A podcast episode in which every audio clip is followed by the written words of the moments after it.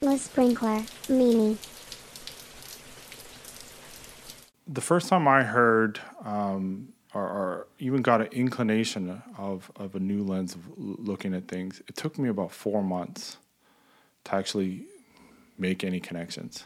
You got to start somewhere. Yeah, and I sat, I remember sitting there, and I was looking through my notes, and I was just sitting on the chair, and it was like I had these these blinders taken off of me, and I look at that and I go, wow, okay, there's the operations team, there's their motivations, here's how they connect to things. That's why um, they're doing what they're doing. Look at how they're they're rewarded. Look at how they're compensated. And I would map this out all in my brain, and then I eventually mapped it out uh, just on my own. Just mapped it out on a whiteboard, and it just started opening up things on even how to approach people, how how to to to to talk to them and see what their motivations are. Okay. And it was just like an eye opening experience. Mm-hmm. Um, there's an exercise that um, one of the first exercises that I did, and I do this with teams, and I can do it right here if you Mm-hmm. Yeah. want. Yeah, paper right there. Yeah. And this goes back to something, you know, I started off, usually I introduce this when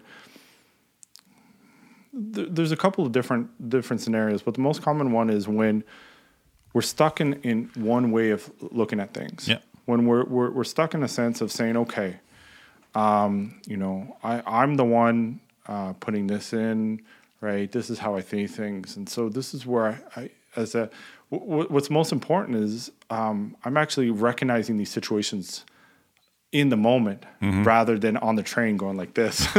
I should have done something. And and it really starts where I'll bring somebody, and I've done this with teams, I've done this with executives or individuals. Um, Try, tr- try to keep it within the context of Bob, the Scrum Master. Bob, the It- Scrum it- Master, yeah, and I let's- say- let's keep it simple. yeah, Bob the Scrum Master. and- Not that and- it's simple, but it's No. simpler.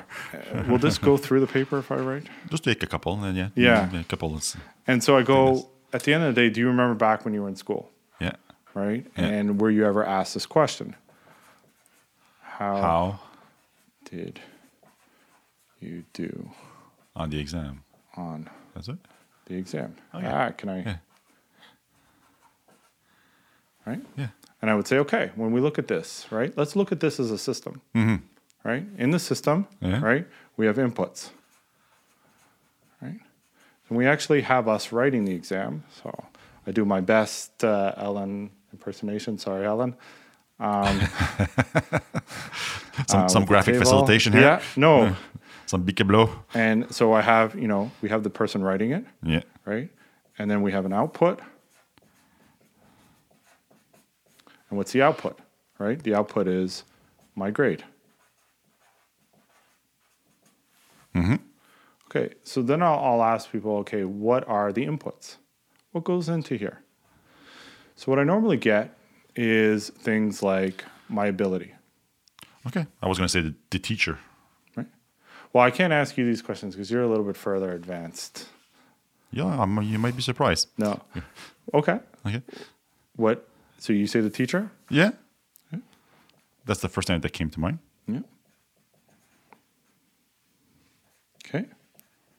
What else? Uh, books. Books. Uh, what about books? Uh, the the the writings, the the, Yeah. the the subjects in the books. Yeah. Mm-hmm. Mm-hmm. What else? My uh, my dad, Yeah. my mom, my friends. So you've seen this uh, before. Oh, y- YouTube. I have not. I, okay. I, I don't think I No, have. no, I don't- no, if I no. did, I don't remember. No. What? what- Unless it- unless you this is unless, actually unless you uh, did it when I at the went- meetup we went to. I I think I might have, but okay. th- this is something you know when we talk about signal versus noise Okay. you know and outliers and Yeah. this is actually the first time anybody's done this approach with me so this is why i love it i'm doing this and i'm on camera Okay. but what i normally get 99% of the time Yeah. is my ability Oh, okay. right so when they talk about my ability they talk about That makes sense. my energy when i'm doing that Ah, okay, okay. right? You know, and then they go, my commitment i- is another one, right? Yeah. And Mm-hmm. These, no- these are higher level, deeper definitions right there. right. And they're all than, inputs, than, than mine. Yeah. but a lot of times they get stuck. Mm-hmm. Lo- Usually at this point, Okay. so I'll ask questions about: Is there any time where um, a fellow student asked a question and you Okay. didn't know that, Yeah. right? Yeah, so that yeah. Mm-hmm. comes back to you know fellow students. Right? Was there a time, you know, uh, that your teacher was able to explain themselves and be oh, e- explain themselves uh, easily? Like so, you have the teacher here Yeah. Yeah. Yeah. right?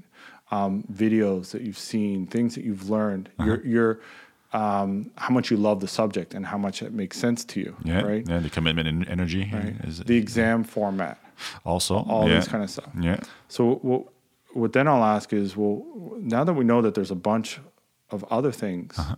right? Why did you get stuck at 3 Right? Mm-hmm. Why like? And so this is where And why? this is where a lot of times I have to be quiet and let silence Rook, Rooket's magic. Yeah, yeah. Sue taught me this, um, and I'm still working on it um, because this is everything that I can control.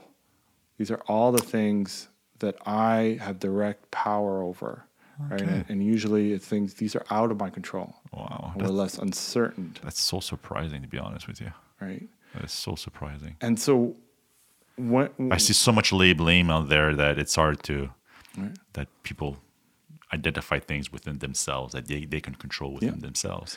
And, it, and it's funny because I, I did this with a, a project manager, and when we did this, like she said, you know, uh, parents. Uh, so I did, you know, my dad and my my uh, my mom. She took the pen out of my hand and like erased dad. She's like, no, no, not dad. I was like, well, maybe, but and and she, she took a moment. She goes, she goes, wow. She goes, I beat myself up because of all of this, and I wonder why things are not working out when there's all these other things. Yeah. And so what we're saying is we're not neglecting the individual here, but we're saying that it can't be done in a vacuum. That it, it things. And now, now that we know Mm-hmm. there all might this, be factors outside of the individual. exactly Yeah. Mm-hmm. that that are playing. Now, when we look at this, how how differently would you ask this question? How did the system help you have a high performance on your exam? Well, well, sorry, what was that? How did the system Again, I hate asking you questions. or what was the env- has the how how did the environment help you perform well on your exam? Yeah. Well, all, all the yeah. Yeah, maybe I am too. No, uh, no, no. It's actually you, you are you, you you are actually heading down the path where ninety nine percent of the time it goes is you you start focusing on the word you. It's Mm-hmm. the last word that we Mm. look at, Yeah. and a lot of times the question is asked differently, but always using the word you. Mm-hmm. So now instead of asking how did you do on the exam, Okay. we replace the you by we How did we? do on the exam. Okay. Our grade, right? Yeah. Then, then so then you're you're including all kinds of factors. including. Okay. And this this works a How lot. did we perform? How did we as an organization perform in the sprint? yeah. How did we do? it? That allows you to view the situation in in a slightly different angle. It's awareness questions. So instead of how There's did a lens for you. Yeah. Mm-hmm. how did you do on the proposal? How did we do on the proposal? how and this tees it up to how so when you're do, when leading a transformation, Yeah. when you're putting in, you know, you get how are you doing on the transformation? Yeah. Mm-hmm. But at the end of the day, it's how are we doing on the transformation? And just um, changing that language has a, has a huge effect on people. Yeah. Now I've introduced this within my team and where I work, Yeah. and I actually call people out when we start using the word Just back back up the mic a, a smidgen. Yeah. when there you go. when we start using the word they. yeah. You know, we're not neglecting the individual here. We're just trying, you know, the inclusivity, and um, it's important that. So, so the first time I saw this, it made sense, but I didn't know how to apply it. I didn't know how to apply it until. Um, so the first time I saw this was in November. It was the following February, um, and I went to parent teacher night. Okay. Yeah, which I'm going to uh, two nights from now. But um, The- and I went to the parent teacher The night. teacher's going to be getting those powerful questions. Well, she it was funny because my wife's like, you know, calm down. Yeah. Um, but uh, sorry, Jenny, calm down. um, when we get there, uh, the, the the teacher started talking about you know what what our daughter wasn't doing well, Yeah. Mm-hmm. you know, and what she needed to work on, right? And and I said, well, you know, what are you doing, you know, to help her? yeah. And then I, I turned, and I didn't know, you know, I was still uneasy about the questioning. And then I thought about this Yeah. and I linked it and I said, well, what can we do to give her the environment in order for her to Mm-hmm. yeah. perform? As a community. What does she need? How do we work together? Mm-hmm. So then it would just took her a little bit aback, Yeah. right? Like, what, what do you mean? And I go, well, listen, in order for her to succeed, we need to work together. Mm-hmm. We need to be on the same page. How do we communicate to each other? and then this just started clicking.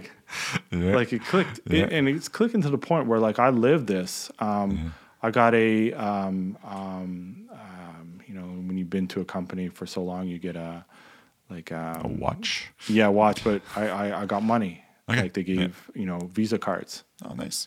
And My boss doesn't give me that. I, I brought it home and I gave half to Jenny. And she's like, why are you giving me half? You know, this is yours. I go, no, it's ours. it's ours. I, I can't do this or I can't like, I can't have this money if you're not helping me with the kids. and- exactly. I can't do this podcast if, if you don't take the time Yeah. to do it. Same thing. And so this is then how things started connecting for me, Mm-hmm. how I started looking at things, just changing my language.